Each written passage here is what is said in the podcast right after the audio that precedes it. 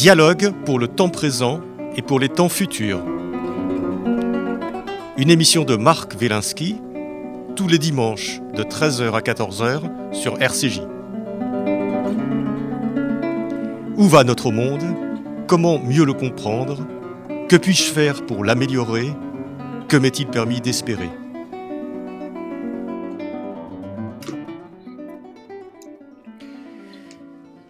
Aujourd'hui, la primauté du vivant avec Dominique Bourg.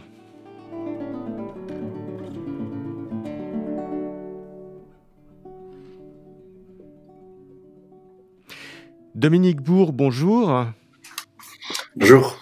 Euh, vous êtes euh, philosophe, euh, vous êtes, il est mis dans votre biographie que vous êtes franco-suisse. D'ailleurs, nous sommes en duplex aujourd'hui de, de, Suisse, de Lausanne, je crois. Tout à fait. Vous êtes professeur donc à honoraire à l'université de Lausanne, spécialiste des questions environnementales. Et vous avez entre autres euh, présidé jusqu'en décembre 2018 le conseil scientifique de la euh, Fondation Nicolas Hulot pour la nature et l'homme. Et vous avez écrit de nombreux ouvrages. Euh, je rappellerai simplement les, les derniers que j'ai pu relever. Une nouvelle terre pour une relation avec l'autre. Le marché contre l'humanité au PUF à, Paris en 2019. Retour sur Terre, 35 propositions euh, en 2020, toujours au PUF. Et nous allons parler aujourd'hui de votre euh, dernier ouvrage, La primauté du vivant, essai sur le pensable que vous avez coécrit avec Sophie Soiton. Ou Soiton. Soiton. Soiton, voilà. Et c'est au PUF aussi. Alors, c'est un livre euh, qui est extrêmement riche. Euh, alors, faut dire à nos éditeurs qu'il n'est pas forcément facile à lire, mais alors ça vaut le coup de s'accrocher. Euh, parce qu'on en sort tout à fait euh, transformé. Enfin, moi, j'en suis, suis sorti complètement transformé, avec une vision tout à fait différente de ce qu'est à la fois la pensée, le pensable, la nature, enfin tout ça euh, a pris une, une coloration complètement nouvelle depuis que j'ai lu votre livre. Et on va essayer de faire partager, euh, ou je, vais essayer de faire partager cette, cette transmutation à nos, euh, à nos auditeurs et à nos spectateurs sur YouTube. je, je vous dites euh, dans, ce livre, donc, euh, Primauté du vivant, nous commençons à prendre conscience de notre appartenance, et par tous nos ports, au reste du vivant. Nous nous apprêtons à en reconnaître l'unité et même la primauté. Dominique Bourg, ma première question, c'est la suivante. Avions-nous perdu ce contact avec le vivant que, selon vous, nous sommes en train euh, de, de retrouver à notre époque oui, on l'a perdu de façon. Alors, c'est une longue histoire. Hein, on peut remonter euh, très loin. Temps, un, donc vous pouvez raconter une longue histoire. Alors, je ne vais peut-être pas remonter jusque-là, mais on, je, je, renvoie le lecteur au livre de David Abraham, justement, sur cette euh, mise à distance vis-à-vis de la nature, euh, qui s'est sans doute accentué justement avec avec la raison grecque. Et c'est pourtant nous notre à nous deux c'est c'est c'est notre fondement. Mais je, je, vais prendre un exemple très très simple hein. euh, imaginons une ville d'aujourd'hui ben nos appartements euh, euh tout est artificiel il y a rien euh, euh, si vous voulez qui ne soit pas transformé par, par par les êtres humains. Et surtout dans nos dans nos villes, il y a très très peu de traces. En tout cas, on ne le voit pas euh, du, vivant. Si vous imaginez une ville du XVIe siècle, ben, vous avez jusque dans les églises des chevaux, des poules, des porcs. Euh, vous avez de l'herbe, de la verdure partout. Évidemment, il n'y a pas de pesticides, etc. Donc la, la vie humaine est en permanence au contact et enchâssée avec ce qui n'est pas elle, avec ce qu'elle ne fait pas elle-même, ce qu'elle ne transforme pas. Si vous regardez une ville d'aujourd'hui, ben c'est l'inverse. Il faut vraiment aller chercher le, vivant loin et en général on va on, va le chercher justement sur YouTube. Donc euh, euh, si vous voulez, euh, là vous voyez très bien à quel point on, on, a pris des distances énormes et je pense que ces distances c'est peut-être aussi une des raisons pour lesquelles on comprend pas bien aujourd'hui euh, les difficultés dans lesquelles on s'est mise. Le, le, GIEC nous rappelle encore, il nous a rappelé encore il y a quelques jours que on n'avait plus que trois ans pour inverser la tendance haussière des émissions de gaz à effet de serre au monde et qu'il faudrait les diviser en, par deux euh, d'ici à la fin de cette décennie.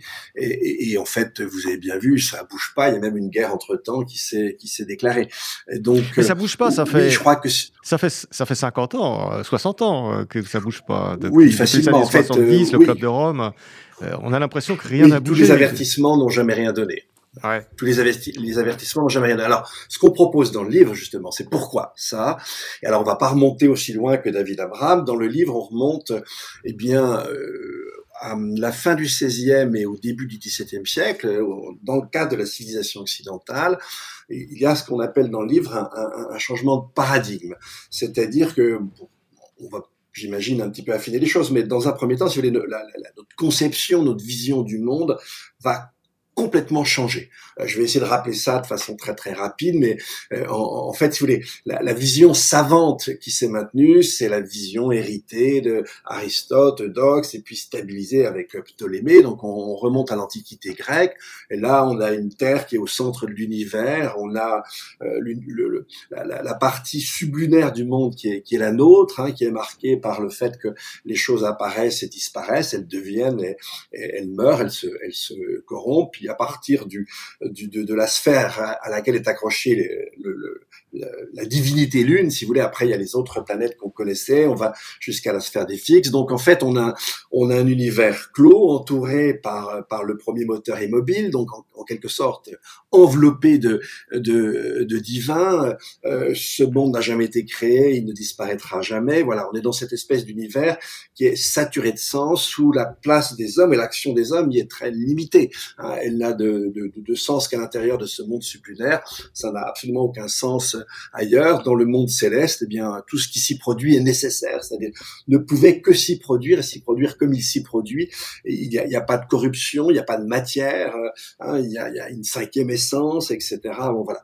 Et donc, on va passer de ça, euh, en quelques décennies, en quelque sorte, à l'idée que ben non, le monde déjà n'est pas clos, hein, il est ouvert, il est infini, finira-t-on par, euh, par penser, et surtout, il n'est composé que de corpuscules matériels. Alors c'est pas encore les atomes, on, euh, on sera plutôt sur l'idée d'une d'une suite infinie euh, de, corpuscules, mais en tout cas le monde n'est que matière.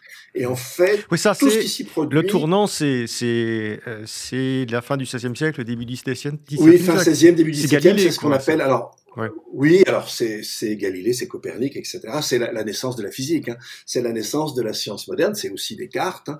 Euh, c'est, euh, si vous voulez, euh, l'idée d'un monde qui est que pure matière. Hein, et tout ce qui s'y produit est le résultat de, de, de, de chocs entre des, entre des particules. Et on pense que ce monde eh bien, est régi par une loi unique. Au début, c'est la loi du mouvement de Galilée. Ça sera ensuite la gravitation universelle de Newton. Il faut attendre la fin du 18e pour que d'autres lois universelles adviennent. Alors, ce qui est, ce qui est vraiment important là, c'est pour ça que ça répond à la question que vous posiez, Marc, c'est que l'idée que, en fait, eh bien, nous autres êtres humains, pour autant qu'on pense, pour autant qu'on possède une intériorité, eh bien, nous sommes complètement étranger à ce monde. Et en fait, nous autres êtres humains, euh, on a en quelque sorte un pied dans ce monde, mais un pied dans le monde céleste. Et là, il y a une congruence énorme et très forte entre euh, la manière dont on a fini par euh, lire le livre de la Genèse, hein, et puis cette science moderne. Hein, les êtres humains sont étrangers à la nature. Et, là, on peut rappeler euh, un des versets de la Bible, hein, euh, Genèse 1, 26. Euh, ben, vous êtes, vous autres, les êtres humains, dit Dieu, les seules créatures à ma ressemblance, à mon image et à ma ressemblance, et donc vous êtes appelés à dominer tout ce qui vit sur Terre. Donc là, c'est très clair, on est l'espèce de coupure radicale entre les êtres humains et tout le reste. Et tout le reste dans les animaux, les, animaux qui font partie de la matière. Et ça, ça vous le, vous, absolument. vous le montrez très bien dans votre livre. Il y a eu un, une espèce de basculement parce que c'était pas forcément le cas dans les philosophies ah antérieures. Enfin, on va revenir dessus, mais euh, euh, il y avait une relation à l'animal, comme vous l'avez dit, qui était très très proche. Et là, d'un seul coup, on a l'impression qu'il y a une séparation avec l'animal. C'est la théorie des animaux machines, en fait. Les animaux font partie. des animaux ce sont des mécaniques. Ce sont des mécaniques. Les animaux, comme les plantes, c'est de la pure matière. Il n'y a pas un gramme de sensibilité, il n'y a pas un gramme d'intériorité. Il n'y a pas un gramme de pensée. On est dans un univers purement matériel, donc insensé, ouvert, plastique, si j'ose dire, et qui n'a pas de sens en lui-même. Ce sont les, les êtres humains qui apportent le sens. Et donc tout ce qui est vivant n'est pas vivant et n'a aucune valeur en soi. On ne faut pas s'étonner. D'une certaine façon, la notion de vivant, euh, eh, on a exclu la notion de vivant euh, presque, parce que vous avez d'un côté la matière, de l'autre l'esprit. Ça n'existe plus. Et eh bien là, on peut faire le contraste entre Aristote et, et, et, et par exemple Descartes, et puis de manière générale les, les, les, les modernes. Hein. Pour Aristote, sa physique est en fait un peu une biologie, et en fait, bah, penser à la marque, au contraire, on va voir dans la biologie une pure physique. C'est-à-dire ce que le, monde moderne ne peut pas penser, est incapable de penser, c'est la vie. Alors, il n'y a pas à s'étonner qu'aujourd'hui on la détruise, hein, on la détruit à grande échelle, bah, parce que effectivement, la vie n'existe pas. C'est tout simple. Et ce que vous montrez très bien, euh, Dominique Bourg, c'est que ce basculement, ou d'une certaine façon du monde dans le pur matériel et des animaux et des plantes par la même occasion dans le pur mécanique, euh, a ouvert la porte à, la fois à toutes les réussites de la science moderne, de la technologie, mais aussi à toutes les dérives qu'on connaît depuis, euh, en gros, 400 ans dans notre considération du monde vivant. Absolument. C'est-à-dire que, en fait, à partir du moment où on imagine que nous autres êtres humains sommes comme extérieurs à la nature, eh bien, ça, permet de reposer complètement différemment la question de la vocation de l'espèce. Hein. Si l'espèce est étrangère à la nature, bah, ce qu'on va appeler le progrès, ça sera un arrachement indéfini à la nature. C'est la construction d'autre chose. C'est la construction d'un monde artificiel qui va la couvrir, qui va en quelque sorte l'effacer. Et c'est un petit peu euh, le monde dans lequel on, on nous sommes aujourd'hui et on se rend compte précisément des difficultés euh, dans lesquelles nous nous sommes. Et là, peut-être c'est, l'occasion de, de, de, revenir sur cette idée de paradigme parce que effectivement, un paradigme, c'est une construction au long cours. Euh, ça se construit au fur et à mesure de siècles, ça s'impose et ça domine pendant des siècles et ça se détricote pendant des siècles. Et si là, on, on, on reprend cette, cette, idée, si vous voulez, qu'effectivement, nous sommes complètement étrangers à la nature, si je prends par exemple la question des animaux-machines, bien sûr, elle était contestée du temps de Descartes, elle a cessé d'être contestée après, mais en, en fait, ben, la, la, chose qui compte, c'est qu'il faut attendre, d'ailleurs, en fait, la deuxième moitié du 19e siècle, par exemple, pour qu'avec des traités de zootechnie, on, alors on, on, on construit vraiment une, une conception purement mécanique euh, de l'animal. Puis ça, vous, allez voir ça se traduire, par exemple, avec les, les abattoirs de Chicago au début du XXe siècle, et, et, encore récemment dans les écoles vétérinaires à Maison Alfort, il y a une dizaine d'années, on, on, apprenait aux, aux, futurs vétérinaires que bah, si on doit pratiquer une césarienne sur une vache, il n'y a pas à l'anesthésier parce que de toute façon, elle ne ressent rien. Ouais. Mais alors, ce qui, machine. Ce qui, ce qui est très étonnant euh, on le voit, euh, dans, euh, dans, cette, dans ce basculement vers le mécanique, c'est qu'il y a beaucoup de gens qui, qui, ont l'intuition, qui ont la sensation que on va dans la dans la mauvaise direction dans cette conception de la nature, à commencer par exemple par La Fontaine, euh, qui, qui, qui, qui personnalise les animaux et qui leur donne quand même une vraie vie, une vraie sensibilité, etc. Puis, mais il y avait plein d'autres personnes à l'époque. Et on a l'impression que vous parlez d'un paradigme, c'est-à-dire, on pourrait appeler ça de façon simple, peut-être une pensée dominante euh, ou quelque chose comme ça qui n'est pas, euh, qui n'est pas personnelle mais qui est collective, euh, une espèce d'idéologie générale. Je sais, mais, et, et on a l'impression que elle se met à dominer et qu'elle écrase les autres. Ah complètement. Ça c'est le propre, c'est le propre d'un paradigme. Vous pouvez peut-être penser dans les marges, mais vous restez, justement vous serez dans les marges, vous serez dans les espèces de tourbillons latéraux et, et, et, et vous n'aurez aucune influence. D'ailleurs c'est amusant parce que bah, l'idée d'une comment dire d'une nature mécanique et mécaniste du monde, euh, on la doit à Démocrite, Lucrèce, etc. Et, en fait pendant des siècles, elle est marginale, c'est-à-dire qu'elle est justement dans les remous latéraux et elle, n'influence pas euh, le courant général. Et, et, et, évidemment, à partir de la fin du 16e, début du 17e, c'est l'inverse, c'est le mécanisme qui est le courant principal, et finalement tout ce qui ne, euh, ça n'empêche pas qu'on puisse penser d'autres choses, mais ça, ça, ça n'a pas d'impact, euh, ça n'a pas d'effet, euh, ça, reste encore une fois marginal. Parce qu'effectivement, il y aura plein de contestations des animaux-machines, ça nous empêchera pas de traiter aujourd'hui de manière industrielle nos animaux et, par milliards. Parce que c'est presque, c'est presque une illusion, dire que qui, tous les gens qui ont vu un animal une fois dans sa vie, il y en a quand même encore quelques-uns, euh, ont, compris de façon intuitive que, que, ce ne sont pas des machines, que ça, que ça a des sentiments, que ça souffre, que ça. Euh, donc, on a l'impression d'une vaste, euh, une, sorte d'hypnose. je ne sais pas. C'est une forme d'hypnose. Hein, c'est une forme d'hypnose, c'est-à-dire que en, fait, c'est ça la force d'un paradigme. En fait, un paradigme, c'est pas personnel, c'est collectif et personne n'en a jamais décidé. Euh, on, cite un très beau passage là du, célèbre livre des années 60 de Robert Lenoble hein, sur euh, justement l'histoire euh, du mécanisme en Europe, et il rappelle lui-même, bien à, la fin du 16e, on a un certain nombre de figures savantes qui sont en train de construire euh, la science, et puis derrière elle, la vision moderne du monde. Ces gens ne se connaissent pas. Au départ, ils n'ont aucun contact entre eux, et en fait va s'imposer à eux comme d'évidence ce paradigme pourtant si contrefactuel et effectivement tellement étranger à l'expérience spontanée qu'on peut faire.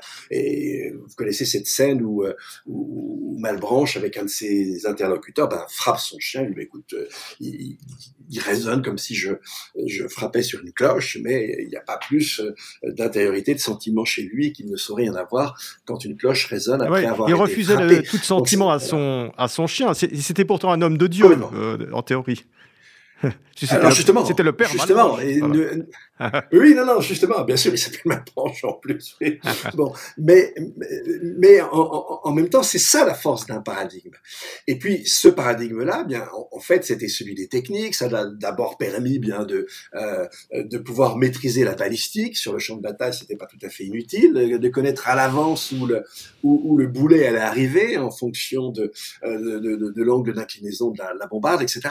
Bon, et puis petit à petit, ça a permis d'améliorer euh, l'exactitude des, des montres, des horloges, et puis petit à petit, on va rentrer, il faudra attendre évidemment le 19e siècle pour rentrer dans la révolution industrielle, mais, mais, mais ce mécanisme-là, et, et, la, la science, c'est quelque chose, c'est une espèce de rouleau compresseur qui va avoir une puissance extraordinaire. Et n'oubliez pas précisément, euh, vous rappeliez que Marc euh, Malbranche est un homme de Dieu, ben effectivement, justement, euh, c'est aussi une forme d'interprétation, je dis bien une forme, hein, le texte est beaucoup plus riche, une forme d'interprétation de la jeunesse qui a fini par dominer au cœur du Moyen Âge. On a oublié les autres strates de la jeunesse, les autres manières de comprendre la relation entre les, hommes et Dieu. Puis on n'a plus que celle-là. Elle est effectivement contrefactuelle, mais elle produit des effets sur la réalité d'une puissance étonnante.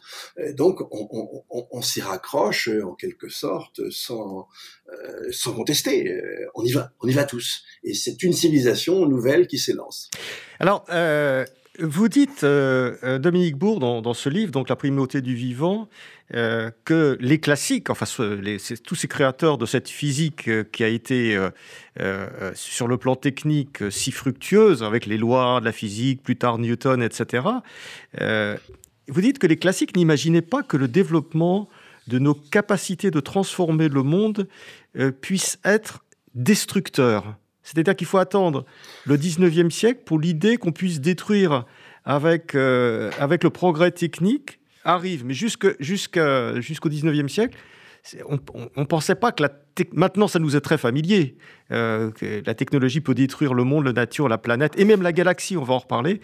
Euh, mais mais on n'imaginait pas jusqu'à ce moment-là que ce soit possible. Oui, au contraire, en fait, on imagine que euh, qu'il n'y a pas de différence entre nature et artifice, que nos artifices sont en continuité avec la nature, donc ne serait-ce qu'en fonction de ce, de ce présupposé, pourquoi la détruirait-on? On, on, va l'aménager, on va l'aménager en continuité, etc. Et, et on va l'aménager justement en, à partir de la connaissance de ses lois propres. Donc l'idée qu'en utilisant les lois de la nature, on pourrait la détruire, c'est une idée qui était complètement absurde. Ça n'avait aucun sens. Et on, va simplement s'apercevoir de ça. Alors on commence effectivement à s'en apercevoir. Alors déjà, Rousseau a quelques petits doutes, mais on, va vraiment le mesurer avec l'avènement de la chimie. Et il faut bien se souvenir que, en fait, quand la, la, la chimie organique arrive, quand la voisie arrive, etc., au contraire, on voit euh, dans euh, la comment dire dans l'affirmation de la de la chimie scientifique, de la chimie moderne, eh bien ce qui va euh, au contraire assainir, purifier, améliorer l'environnement.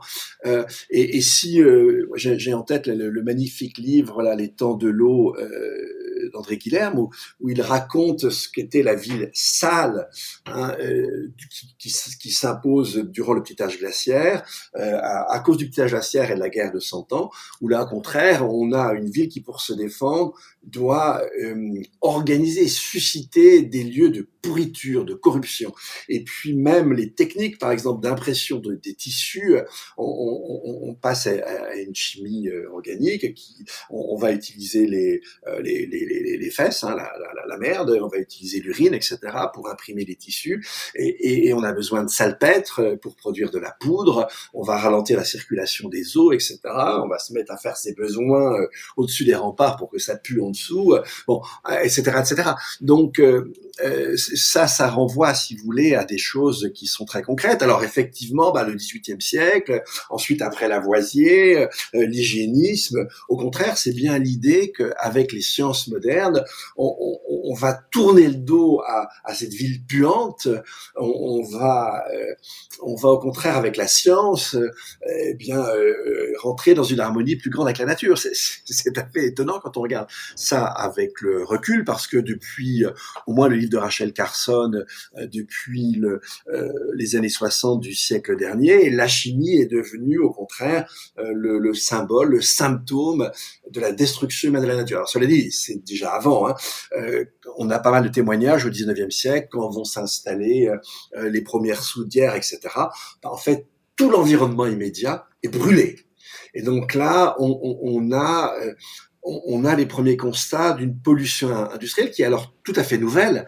Hein. Et puis, dès le 19e siècle, on a l'idée que effectivement, les actions humaines et l'industrie humaine pourraient rendre la Terre euh, difficilement habitable. Hein. On a ça déjà chez George Perkins Marsh, euh, et son livre L'homme et la nature apparaît euh, vers 1860, quelque chose comme ça, 1865, 66, je sais plus, mais en tout cas au début de la deuxième moitié du 19e et au seuil de la seconde révolution industrielle, quand on va passer, si vous voulez, de la vapeur au pétrole et à l'électricité. Mmh. Alors, Dominique Bourg, hein, je rappelle qu'on parle de, votre livre euh, euh, La primauté du vivant et c'est sur, le pensable. Et maintenant, euh, maintenant, on sait. on sait, on est sensibilisé à cette question de la destruction de la planète à l'intérieur de ce paradigme technologique.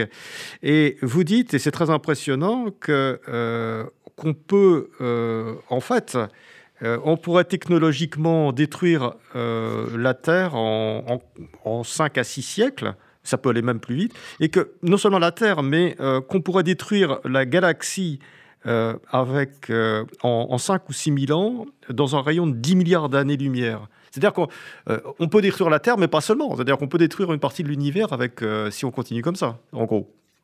Oui, alors ça serait, même au-delà de la galaxie. À 10 milliards d'années-lumière, c'est carrément, on, on, commencerait à bouffer l'univers et à détruire les euh, galaxies. Alors, je rappelle quand même, hein, c'est un livre écrit à quatre mains avec Sophie, Sophie Slatton. Hein. Euh, voilà. Alors, je, reviens effectivement à, cette idée et elle est en, continuité avec ce que je disais tout à l'heure sur la question de l'arrachement à la nature. Et, effectivement, bah, cet arrachement à la nature, il va devenir très concret déjà avec euh, l'économie, l'économie néoclassique, dès, le, milieu du 19e. Ça va être théorisé de façon encore plus claire avec des gens comme Solo, etc., euh, durant ce, ce, siècle, dans les années 60. Bah, l'économie, c'est quoi? C'est euh, la transformation par les êtres humains du capital naturel et c'est la substitution à ce capital naturel d'un capital reproductif, donc de techniques, d'artefacts. Et effectivement, là, on va citer un, astrophysicien soviétique, Nikolai Kardashev, dont les théories ont été vulgarisées par un physicien américano-japonais dans les années 90, hein, Kaku, euh, qui reprend la, typologie des civilisations euh, de Kardashev et qui, qui dit voilà, on n'est même pas dans le premier stade de civilisation, le premier stade, c'est quand on a, en fait, eh bien, par nos activités, on est allé jusqu'à détruire le noyau de la Terre. Et c'est effectivement, on va y revenir, si avec les exponentielles, ça apparaît assez facilement. Le deuxième stade des civilisations, bah, on détruit le système solaire. Et puis, troisième stade de civilisation de type 3, si vous voulez, c'est quand on, s'en prend à la galaxie et aux autres galaxies. Et effectivement, un, un, un physicien français qui s'appelle Gabriel Chardin, il y a quelques années, s'est amusé à faire le calcul. Lui, il imagine euh, une planète, hein, une exoplanète quelque part, là, qui ressemblerait quand même un peu à la Terre, et, et voilà, une planète, si vous voulez, théroïde. Et puis sur cette planète théroïde, vous y mettez une espèce humanoïde. Euh, et puis vous la prenez carrément dès le départ et vous imaginez que cette ordre initial, en fait, eh bien, va croître tous azimuts avec un taux de croissance annuel de 2% par an. Et là, effectivement, euh, selon ses calculs, en quelques siècles, pour son industrie, euh, pour ses consommations, etc., elle aura détruit sa propre planète jusqu'à son noyau. Et puis, euh, euh, effectivement, 2%, c'est énorme. Euh, je vous rappelle que, par exemple, sur Terre, on connaît un taux de 2%. C'était quelques nations industrielles à compter des années 1870. Les États-Unis commencent à excéder les 2% de croissance dans les années 20. Ils auront des problèmes après. Et puis, de manière générale, bien, vous avez la, reconstruction après-guerre, où là aussi, l'Europe va connaître des taux de croissance de 5% et plus. Et donc là, du coup, effectivement, avec un taux de croissance simplement de 2%, il reste à 2% continu, alors que dans l'histoire de l'humanité, c'était 0,06. Hein. Eh bien là, euh, en 5 à 6 000 ans, vous avez détruit l'univers, au-delà de la galaxie, hein, en, en, 10 milliards, euh, avec un rayon de, de, 10 milliards d'années-lumière. C'est énorme. Et donc, on voit bien que si vous voulez, le, la logique, qui est la logique moderne, est une logique folle, c'est une logique de destruction. Hein. et en fait, elle nous transforme en une espèce de chancre de l'univers. Et, vous avez ça, en quelque sorte, dans l'œuf mécaniste, si j'ose dire. C'est-à-dire qu'effectivement, si nous sommes étrangers à la nature, et si notre devenir, c'est de nous en arracher, c'est de la transformer en permanence, ben oui, effectivement, on la détruit. Alors ça, comme on vient de dire, euh, qu'on la détruise, on, on prend un petit peu conscience, une toute petite partie de l'humanité au 19e siècle, et puis à compter de l'après-guerre, des années 60 essentiellement, eh bien cette idée-là va se diffuser, et aujourd'hui, ben, c'est l'idée que défendent aussi bien le GIEC que son équivalent pour le vivant, euh, l'IPBES par exemple. Oui, on peut penser qu'on qu'on est quand même dans une période de prise euh, de, de prise de conscience, et euh, et là, dans votre livre, donc Dominique Bourg, euh, hein, je rappelle, écrit avec euh, euh, Sophie Swatton, essai sur le primauté du vivant, essai sur le pensable. vous parlez, et ça c'est un des éléments les plus impressionnants de votre livre. vous dites qu'il y a dans la nature finalement, il y a une forme d'intelligence, une intelligence écosystémique, une intelligence sans sujet, c'est-à-dire que c'est pas la, on peut pas dire chaque animal, même voire chaque plante est intelligent, mais il y a une espèce d'intelligence diffuse qui fait évoluer la vie de, de, son côté, une intelligence dont probablement nos ancêtres de la période pré-scientifique, euh, pourrait-on dire avec conscience, dont certaines populations dites euh, peuples premiers ont peut-être conscience avec le chamanisme et autre chose, et qu'on est espérons-le en tout cas, en train de, retrouver. Alors d'abord, qu'est-ce que c'est que cette, euh, cette intelligence de la nature, cette intelligence du monde? Euh, Est-ce que vous pouvez préciser un peu les choses? Oui, oui, je vais, je vais, je, vais, je vais, je vais préciser. En fait, c'est tout le livre hein, qui construit cette, euh, cette idée-là. Et alors, pour essayer de faire comprendre cette intelligence, justement, on repart de cette notion de, de, de, de paradigme. Hein. en fait, je vous le disais tout à l'heure, personne n'a décidé du mécanisme en fait, déjà nos, nos, idées, la manière dont on construit, et puis ce mécanisme, on, vient un petit peu de d'y rendre sensible à nos auditrices et nos auditeurs, eh bien, ce mécanisme, il s'est instillé jusque dans les moindres détails de la vie. Il a fait que la, la, la façon dont tout un chacun peut essayer de penser et se représenter le monde, eh ben, c'est vraiment diffusé très, très, très, très largement. Et donc déjà là, on voit bien que la pensée, c'est pas quelque chose d'individuel c'est pas ce dont déciderait un sujet euh, souverain euh, dont on sait où. La, pensée, c'est d'abord quelque chose de collectif. Hein.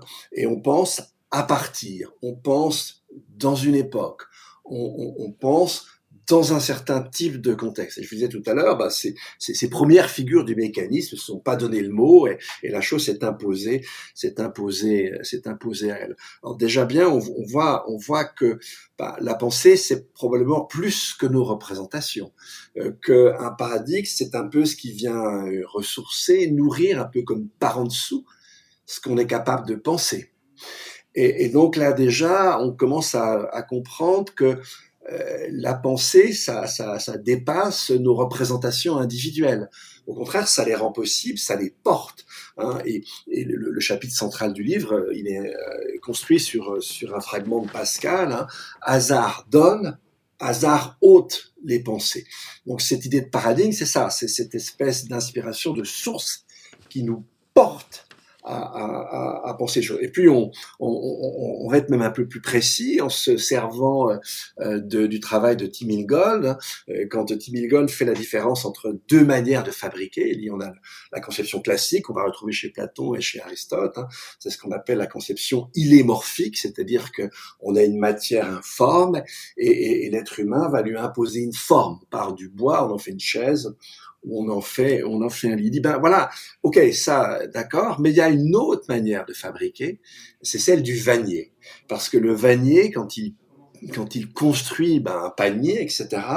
Ben, là, euh, ça marche pas comme ça. En fait, la la la, la, fibre elle-même, euh, elle, elle va contraindre, elle va, elle va elle-même autoriser ou ne pas autoriser certaines formes, et le travail individuel va accompagner et jouer à l'intérieur des possibles euh, que la fibre euh, permet. Eh bien, en fait, un paradigme, c'est pareil. Hein. Quand, quand on pense, on est comme un vannier. On, bien sûr que chacun de nous, avec plus ou moins de bonheur, va arriver à construire quelque chose, mais on le fait à partir d'un courant, à partir de fibres qu'on ne contrôle pas et qu'on reçoit. Donc là, on voit déjà que euh, que la pensée, ben, c'est déjà quelque chose qui qui, qui, qui dépasse euh, qui dépasse le sujet souverain. C'est ce à partir de quoi le sujet peut construire une forme relative, mais une forme réelle quand même euh, de de, de, de souveraineté. Donc ça, c'est une idée vraiment importante. Puis on monte, on pourrait y revenir sur le plan de l'action, comment ça marche comme ça, hein, avec euh, la, la, la, question de la chasse et puis euh, des pratiques de lutte contre les partisans par les nazis. Enfin, on, y reviendra. On y reviendra peut-être. C'est un, exemple auquel euh, je, tiens beaucoup. Et puis alors ensuite, après, bah, dans le livre, on va on va essayer de relever toutes sortes d'indices du fait que euh, nos pensées, c'est plus que simplement de représentation. Alors là, je viens de décrire le cadre général avec la question du, du paradigme, mais euh, effectivement, si je repars de ce paradigme mécaniste, bah, il y a que les êtres humains qui ont des représentations, tout le reste, on l'a dit, est machine. Et or, bah non, ce que va mettre en évidence, par exemple, l'éthologie, hein, la, la, la, la, connaissance et la compréhension du, du comportement des animaux, c'est qu'évidemment, le, pouvoir de représenter, eh bien, on va le retrouver à peu près euh, chez tous les, les animaux qui sont dotés d'un système euh, nerveux central, d'un système, d'un système cérébral. Et puis, je vais prendre un exemple chez les animaux, parce que les, gens savent très bien que l'éthologie a fait tomber tous les, les critères classiques hein, de partition entre l'animalité d'un côté et l'animalité de l'autre. Mais, mais, je vais prendre deux exemples qu'on donne dans le livre qui sont étonnants et qui renvoient déjà à cette intelligence dont, euh, dont, dont, dont vous parlez. On va commencer par les fourmis. Euh, les fourmis, elles sont quand même pas dotées d'un système cérébral nerveux central extrêmement développé. Leur nombre de neurones va pas très loin. Et bien pourtant, les fourmis calculent. Euh, euh, et, là, je, je renvoie cette expérience que qu'ont fait les éthologues, qui est complètement étonnant. Hein, effectivement, pour retrouver un endroit où elles ont la nourriture, les, fourmis se servent de deux choses. Elles se servent de, petites particules physiques, hein, les phéromones, donc, de particules odorantes, et puis elles font comme le petit pousset, hein, elles jettent en quelque sorte des cailloux sur leur chemin pour le retrouver. Et puis, ce dont on s'est aperçu, c'est que en plus de ça, elles comptent leurs pas. Et donc, euh, on, on, a essayé de mettre à l'épreuve leur capacité de calcul, bah, soit en écourtant leurs pattes, pas très sympathique, faut les couper, ou soit en leur mettant des échasses. Et là, on s'est aperçu qu'elles bah, recalculent et avec des échasses ou avec des pattes plus courtes, ben non, elles vont finir par bien retrouver l'endroit elles doivent aller chercher la nourriture. Chez les abeilles, c'est encore plus étonnant parce que, alors on savait depuis les années 30 avec von Frisch que, les abeilles, quand une abeille revenait à la ruche, par une danse en huit, elle indiquait la distance et l'orientation où elle venait trouver du pollen. Mais on s'est aperçu que non, c'est beaucoup plus précis, elle calcule un angle Hein, en fait, l'abeille est euclidienne. C'est quand même assez, quand même assez étonnant comme idée. Et donc, euh, on voit déjà avec ces petits exemples-là. Alors, je, voudrais juste revenir une seconde sur ces exemples, parce que je trouve, je trouve qu'ils sont fascinants. Je vais vous dire l'impression que ça va, ça va faire en vous lisant.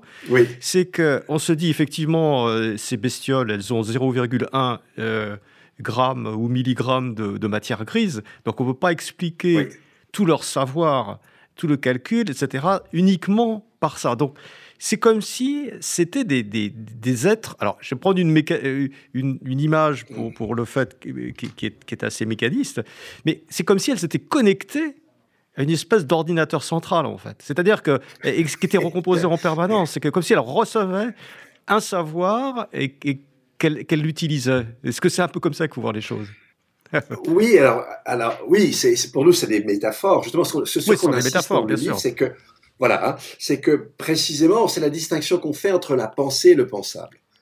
C'est-à-dire que la pensée, bah pour nous, c'est nos représentations. Chez les, les, les, les, grands animaux, on va, on va retrouver ça, euh, avec des choses qui sont très très proches de, de, de, de, de l'animal humain. Bon, ok, ça c'est les pensées. Et puis ce qu'on essaie de montrer dans le livre, c'est ah non, ces pensées, elles sont pas seules. Elles sont comme hantées, comme si elles reposaient sur une espèce de flux sous-jacent. Et ça, c'est ce qu'on appelle le pensable. Et, évidemment, le pensable, on peut le penser qu'à partir de nos pensées, donc on ne peut le penser qu'en creux. Hein. Et, effectivement, on a des indices que cette chose existe. Alors, on, l'a avec euh, effectivement avec les pas des fourmis, avec le calcul des angles des abeilles. On peut trouver des. On a essayé de montrer qu'on avait des exemples dans le monde végétal. Alors, dans le monde végétal, c'est assez extraordinaire un, des exemples très connus qui était déjà donné, je crois, par, par Bergson, hein, c'est celui de, de l'héliconius, donc c'est une, forme de, de, de, papillon euh, qui euh, ne veut euh, pondre ses œufs que sur une plante bien particulière. et, et, et, et, la, passiflore. Et en fait, cette plante a une forme de feuille très très particulière. Évidemment, le, papillon l'identifie avec cette forme de feuille. Et qu'est-ce que fait la, la, la, plante pour protéger son magasin de carbone, quoi, ses, ses feuilles? Parce qu'effectivement, si l'héliconus il pond ses œufs, ses œufs vont devenir des chenilles et les chenilles vont bouffer les feuilles. Et le feuille, les feuilles, je vous rappelle, c'est le magasin de carbone de la plante. Donc, qu'est-ce qu'elle fait? Elle, elle va feindre qu'elle n'est pas une passiflore.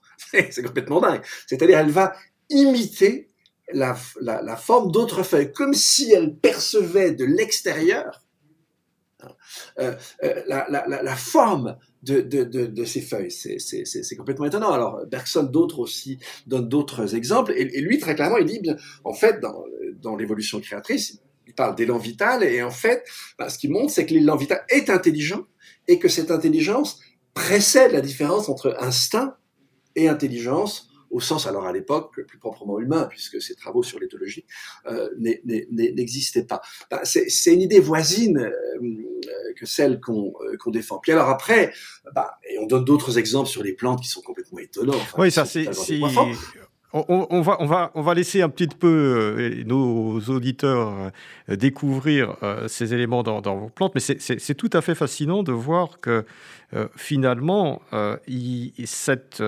cette, intelligence du vivant, enfin je, l'appellerais comme ça, qui, qui, pousse le, le vivant depuis toujours et, le, fait innover, créer, etc., on, peut le retrouver aussi, et ça c'est un autre passage euh, un très très beau passage de votre livre euh, dans euh, des pensées qui ne sont pas des pensées classiques, occidentales, etc., mais qui sont quand même des savoirs.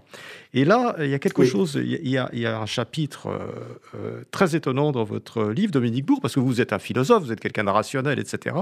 Vous parlez du chamanisme, et vous dites, non, le, le chamanisme, c'est pas un folklore, c'est pas euh, une façon de voir le monde, bah, c'est déjà pas mal, mais non, c'est un véritable savoir connecté à quelque chose euh, de, de la nature. Ça, ça c'est très impressionnant. Est-ce qu'on est, sûr de ça? Est-ce que les savoirs euh, chamaniques que l'on a longtemps considérés comme, comme des pré-savoirs ou des choses un petit peu secondaires, y compris dans la philosophie occidentale, euh, il y a un véritable savoir connecté quelque part. Ah oui, ça, je crois que. Alors, on le montre avec différents exemples, hein, euh, et, on n'est pas les premiers, mais on prend, on prend un exemple qui est quand même assez fascinant, qui est celui des arbres à pluie. Je restitue un petit peu les choses. Hein. Cette histoire d'arbres à pluie, bah, on peut remonter jusqu'à Platon, justement, pour, nos autres philosophes, Marc. Hein. On peut remonter jusqu'au Chrysias. Dans le y a un passage assez étroit, c'est juste, c'est un petit paragraphe, mais où, euh, manifestement, les Grecs, euh, au travers de Platon, ont, ont, ont, ont la mémoire des siècles qui ont précédé, des paysages qui précédaient l'invention de l'agriculture. Et Platon raconte que, bah, évidemment, quand on a commencé à, à pratiquer l'agriculture sur certaines collines, on l'a pas fait exprès, mais du coup, on a fragilisé les sols. Ces sols sont partis dans les plaines. Des plaines, ils sont allés jusqu'à jusqu'à la mer. Et donc, du coup, les forêts ont disparu. On a eu ce paysage semi-aride qui est toujours celui de la Grèce euh, d'aujourd'hui. Et donc, on, du fait de la déforestation, on a eu un assèchement euh, régional. Ça, c'est décrit en toute ligne dans le Chrysias de Platon. Ce Alors qu'ils n'avaient pas de moyens scientifiques de remonter, bien évidemment, de faire de l'archéologie ou de la paléoarchéologie biologique pour savoir ce qui s'était passé. Euh, tout à fait. Donc c'est un savoir hérité. C'est un savoir hérité. Alors là, là celui-là, il n'a rien de magique. Hein, celui-là, c'est simplement une mémoire, une mémoire de ce que étaient les paysages et puis de euh, de ça. Mais en fait, les les, les Européens, des, plus plus plus, plus de, de, de, de 1500 ans après, vont faire une expérience euh, en raccourci par rapport à l'expérience des Grecs. Ils vont faire cette expérience euh, sur une des îles Canaries où ils vont déforester. Hein, ils vont déforester l'île et ils vont y planter de la canne à sucre. Et effectivement, bah, très vite, ils vont arrêter la canne à sucre parce que comme ils ont déforesté, ils ont asséché l'île. Et, et, on voit très bien que Christophe Colomb a bel et bien compris ça, on voit ça dans sa correspondance. Hein, il se dit, bah, la Jamaïque, il n'y a pas de problème, effectivement, on ne pourrait pas l'habiter aujourd'hui, on ne pourrait pas la coloniser parce que c'est trop humide. C'est pas un problème, les amis. On va la déforester. Et en la déforestant, on va réduire le régime des pluies et l'île deviendra, deviendra habitable. Et il se trouve en même temps que, eh bien, il y a un indigène qui a trahi et qui a donné le secret d'un de ces arbres à pluie. Je vais vous expliquer ce que ça veut dire. Et puis là, on va, euh, on va retrouver ce, ce, sujet, la relation entre les forêts et le, régime des pluies. Alors, c'est Boussingault, euh, proche de Humboldt, qui le premier a vraiment commencé à débattre. Il y a une véritable relation. Euh, alors que, par exemple, euh, au début du 19e siècle, il y a une grande querelle en France avec une nouvelle loi euh, qui doit, qui va interdire, elle existait déjà pour la montagne, mais qui va interdire en pleine aux forestiers privés de couper leurs forêts sans l'autorisation de, de l'État. Ben, Arago, la grande figure scientifique de l'époque, dit ben non, on n'est pas bien sûr, il y a peut-être un lien, etc. Mais, non, à partir de Boussingault, ça se construit. Puis aujourd'hui, on est très clair. Je vais vous prendre l'exemple de la forêt amazonienne. On sait que la forêt amazonienne, eh bien, c'est elle qui fait que la, pluie va jusqu'à la cordillère des Andes. En fait, le, le, les vents dominants partent de l'Atlantique, et on sait maintenant qu'il y a six cycles d'évapotranspiration, parce qu'en fait, quand la forêt reçoit l'eau de pluie, eh bien, elle la restitue pratiquement en totalité par le phénomène d'évapotranspiration. Comme nous, la forêt transpire, et, euh, et, donc il y a six cycles qui font que l'eau euh, va aller jusqu'à la cordillère des Andes. Et puis il y a une équipe récente qui au Brésil a observé tout ça. On voit effectivement ce qu'on appelle des rivières volantes, c'est-à-dire on voit des courants de vapeur au-dessus de la canopée qui sont gigantesques, beaucoup plus importants que l'Amazon, puisque l'Amazon n'en est jamais qu'une n'en est jamais qu'une conséquence. Et alors, évidemment, le, le chaînon manquant, c'était ces, ces fameux arbres à pluie. Parce qu'effectivement, on sait qu'il y a six cycles, les cycles dont je vous parlais, mais si ça s'évapore et si ça ne se condense pas, ça ne retombe pas en pluie. Et donc, ce qu'on a découvert très très récemment, les premiers articles, c'est 2014, c'est quelque chose comme ça. Et là, cette expérience dont je vous parle, elle était, je crois qu'elle est terminée maintenant, mais c'est une, une, une, équipe du Max Planck Institute, donc allemande, avec une équipe brésilienne, qui avec des appareils très très sophistiqués vont vérifier toutes ces connaissances et chercher à identifier les fameux arbres à pluie. Hein. Les arbres à pluie, ils, ils, envoient en quantité gigantesque certains aérosols qui vont faire que bah, la transpiration des plantes retombe euh, sous forme de pluie. Donc nous, on connaît ça depuis quelques années. Et je vous invite à lire La chute du ciel d'un chaman, hein, d'un chaman Yanomami. Euh, la chute du ciel, c'est dans la très belle collection euh, Terre humaine chez Plomb, et c'est en fait le résultat d'une quinzaine d'années de dialogue, enfin un peu moins d'une dizaine d'années de dialogue entre un chaman et un anthropologue français qui s'appelle Bruce Albert. Euh, il y a deux séries de dialogues. Le, tout est publié en 2010. Il y avait déjà eu des choses publiées avant. Et, et là, donc, c'est publié avant les travaux scientifiques dont je vous parle.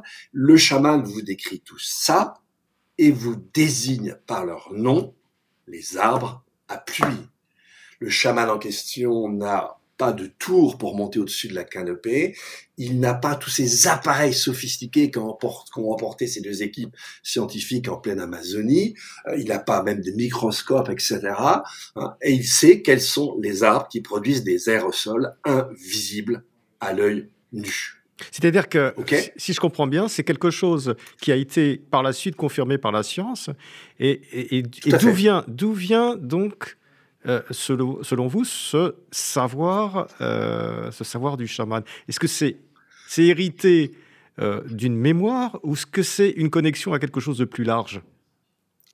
Ah non, lui-même le présente comme une connexion au divin, et c'est en même temps du coup un, savoir millénaire, mais, mais c'est un, savoir qui est inséparable d'un accès au monde invisible. Moi, je ne peux pas vous en dire plus. Hein. La seule chose, c'est que je constate que c'est un vrai savoir. Je ne suis pas chaman, hein, je suis désolé, Marc, mais euh, donc euh, moi, je vois ça en philosophe, si vous voulez. Et donc, en, philosophe, philosophe intéressé par les sciences, ben voilà, là, j'ai une connaissance, euh, elle est établie, elle est très précise. Euh, c'est pas de la métaphore, hein, c'est pas du tout, euh, comment dire, des, des espèces de, euh, c'est pas du Nostradamus si vous voulez, hein, c'est c'est pas métaphorique, c'est très précis. Tel arbre produit est un arbre à pluie, fait effectivement que euh, le phénomène de l'évapotranspiration va condenser, va redonner de la pluie. Mmh. Euh, voilà, c'est très techno. Et ça, lui, il dit, c'est les dieux qui m'ont raconté ça, et il raconte ça à mes amis chamans depuis des millénaires. Alors, euh, Dominique Bourg, euh, il y a énormément de choses dans votre livre qui je disais, d'une grande richesse. Hein. on ne peut pas tout évoquer.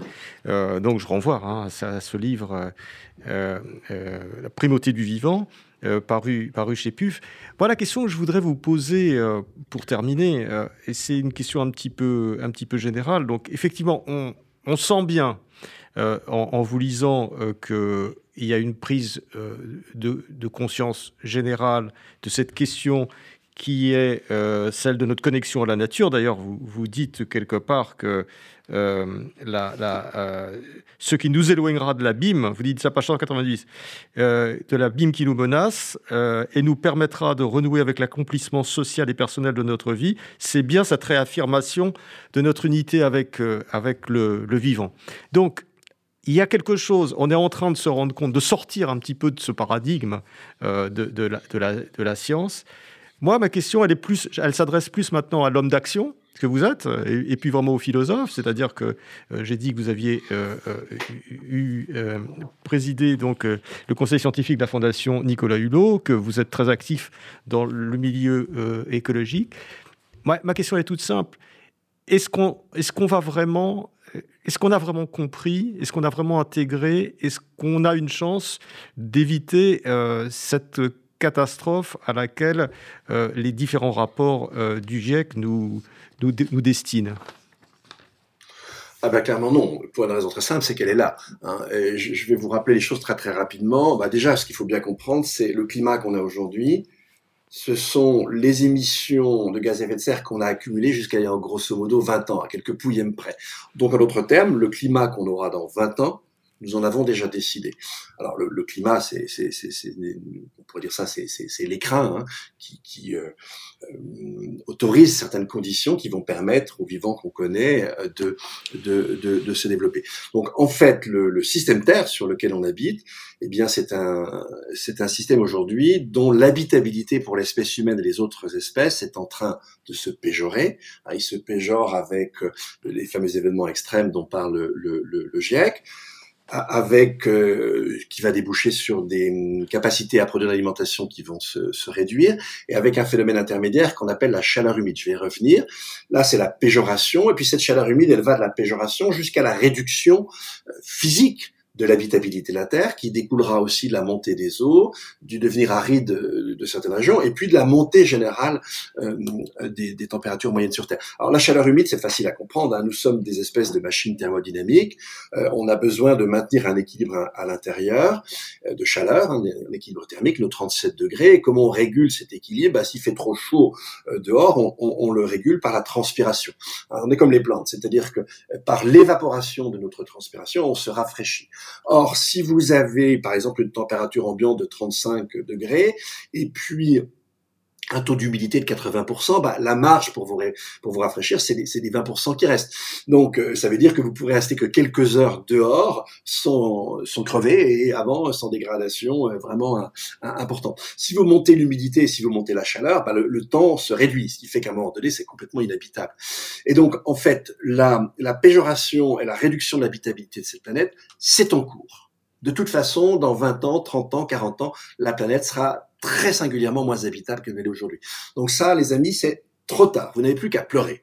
En revanche, en revanche, et il faudra vraiment qu'on se remue maintenant, comme nous le rappelle le GIEC, on a encore la possibilité, mais à condition de changer très rapidement, franchement pas ce qu'on est en train de faire, eh bien, on aurait la possibilité de réduire ce mécanisme, de le stopper à un certain niveau et de faire que la péjoration et la réduction de l'habitabilité de la Terre restent réduites. On a encore cette possibilité-là. C'est énorme, mais on a encore très peu de temps. Donc, on a très peu de temps, effectivement, mais euh, c'est pas complètement impossible.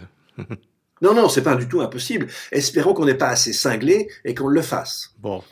Dominique Bourg, merci beaucoup pour cette, euh, pour cette conclusion, je dirais pas optimiste, mais disons en demi-teinte, euh, euh teintée, d'optimisme. Euh, je rappelle hein, votre, votre livre qui est tout à fait passionnant, donc au PUF, Primauté du vivant et ça sur le pensable, coécrit avec Sophie Swatton. Merci beaucoup Dominique d'être venu au micro de Pilpoul. Merci Marc. C'était Pile Poule, une émission de Marc Wielinski, que vous pouvez retrouver en podcast sur le site de Radio RCJ et sur les différentes plateformes, ainsi que sur YouTube. À dimanche prochain, 13h.